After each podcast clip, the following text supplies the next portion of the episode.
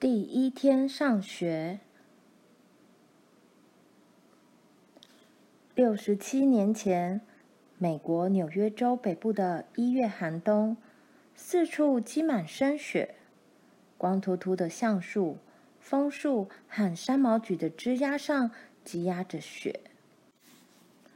香柏和葱木的绿枝干也都压进雪堆里。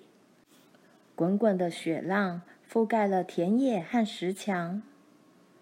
小男孩阿曼乐跟着大哥罗耶、姐姐伊丽莎和爱丽丝在树林中的小路上跋涉。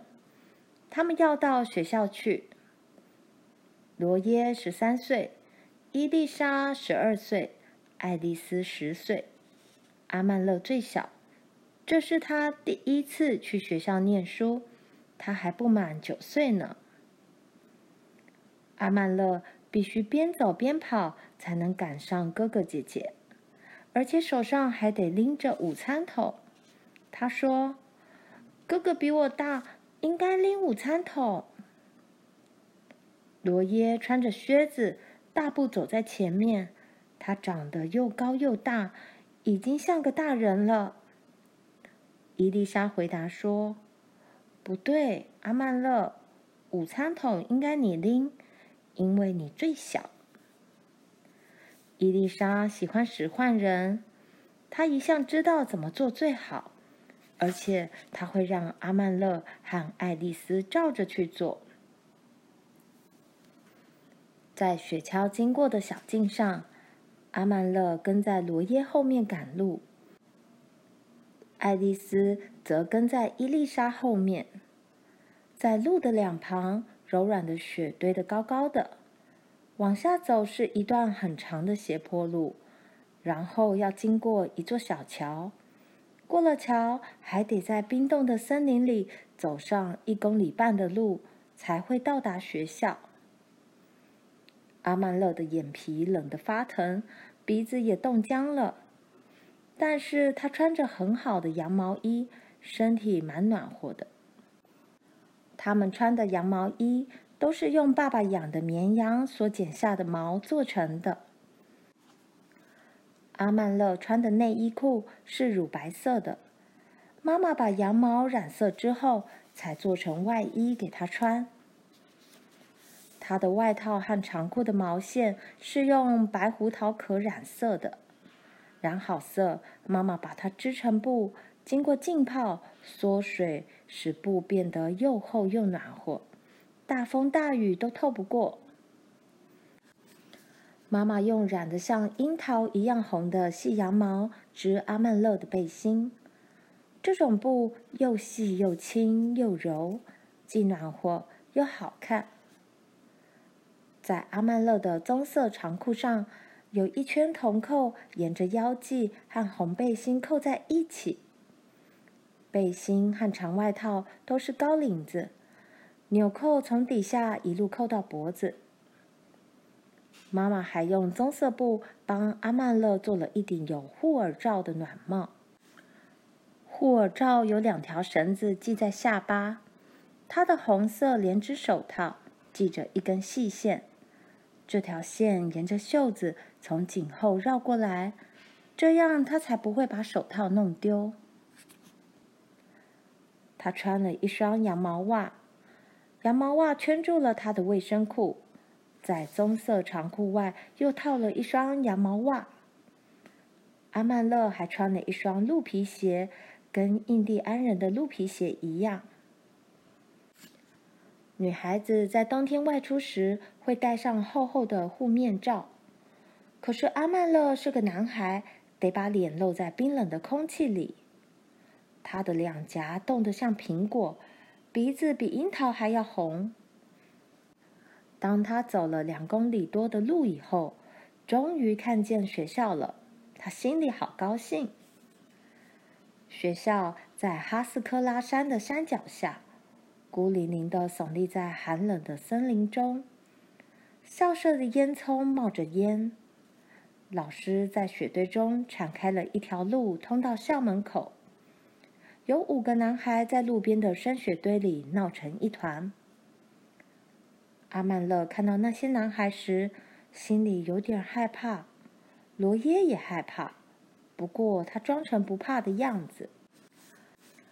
那些男孩是来自哈斯克拉开拓区的大男孩，大家都怕他们。他们会打烂小男孩的雪橇来寻开心，他们会抓住一个小男孩的脚，把他扔出去，让他一头栽进雪里。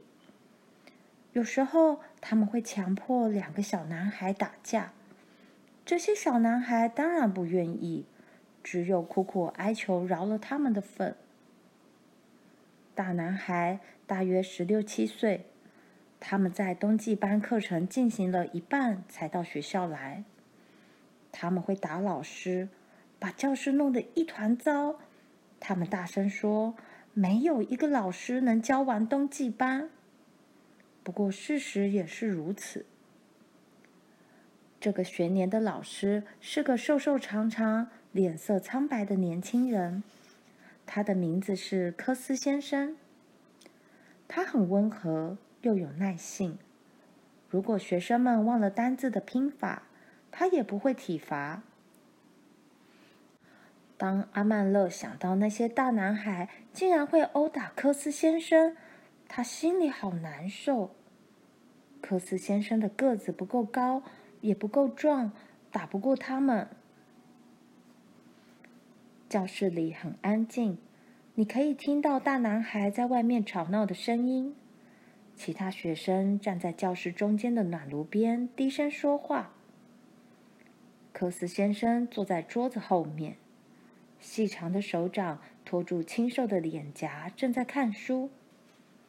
知道学生们进来，他抬起头来，愉快地说：“早。”罗耶。伊丽莎和爱丽丝都很有礼貌地跟他说早安。阿曼乐却什么也没说。他站在桌边，看着科斯先生。科斯先生微笑地对他说：“你知道今晚我要跟你一块回家吗？”阿曼勒不知道这是怎么回事，他没说话。没错，现在该轮到你父亲了。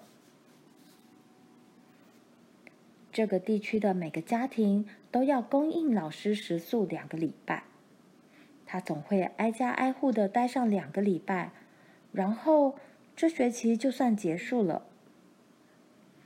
科斯先生一面说，一面用尺敲着桌面。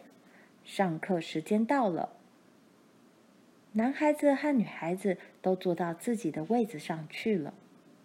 女孩子坐在教室左边。男孩子坐在右边，中间是个大暖炉和一个放木头的箱子。高个子坐后面，中等身材的坐中间，小个子的坐最前面。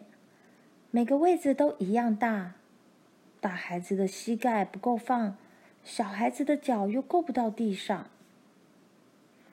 阿曼勒和路易斯是初级班的学生。所以他们坐在最前面的座位。他们没有桌子，必须用双手拿着课本。科斯先生走到窗边，用手指敲敲玻璃窗。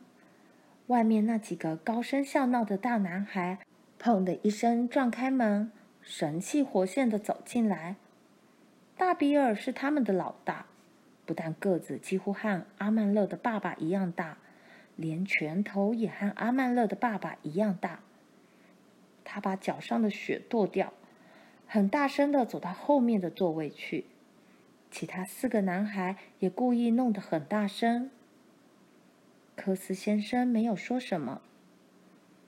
在教室里不准交头接耳说话，也不准东张西望、动来动去的。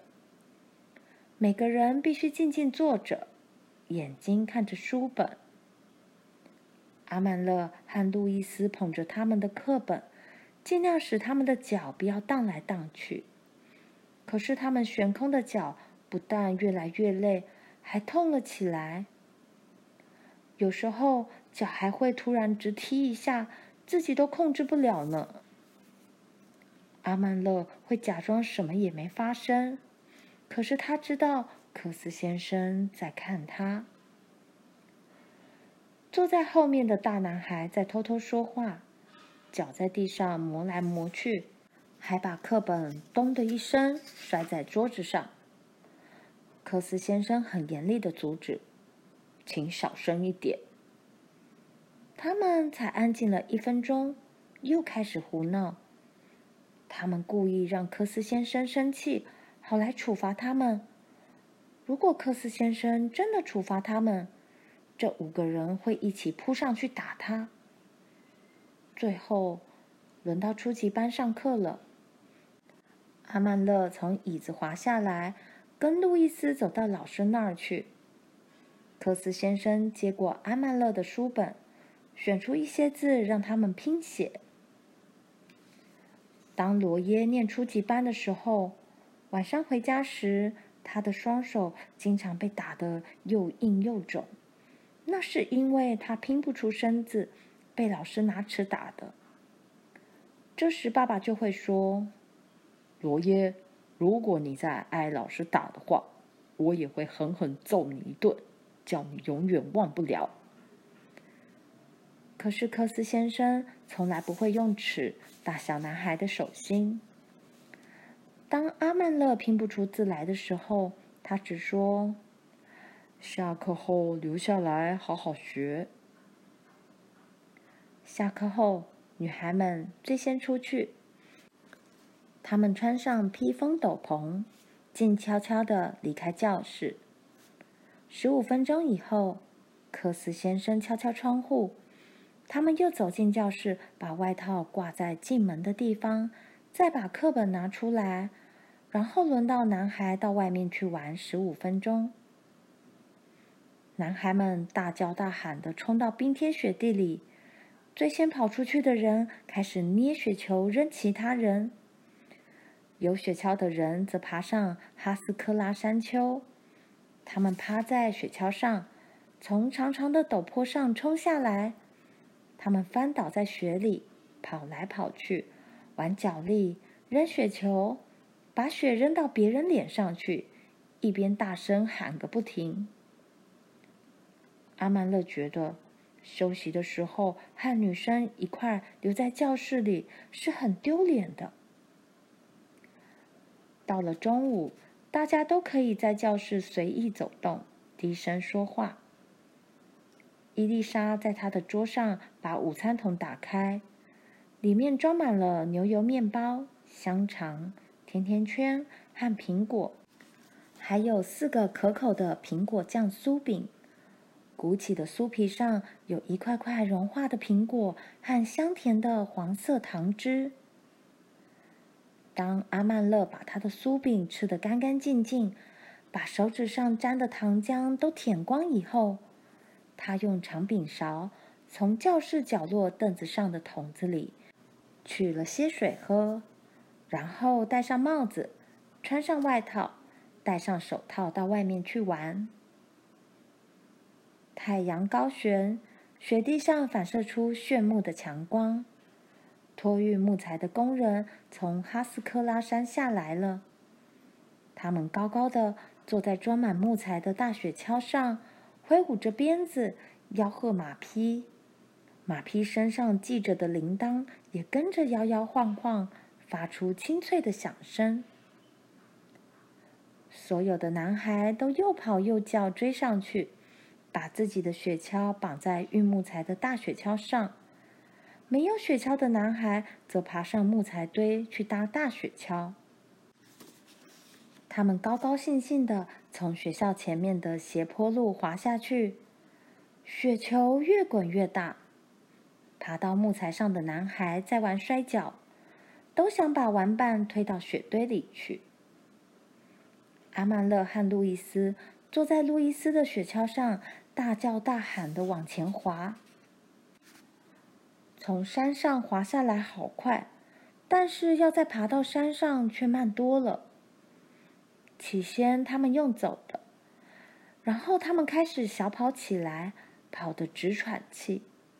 他们都很害怕迟到，结果他们真的迟到了。科斯先生会给每人一顿鞭子。校舍静悄悄的矗立着，他们不想进去也不行了，只好悄悄溜进教室。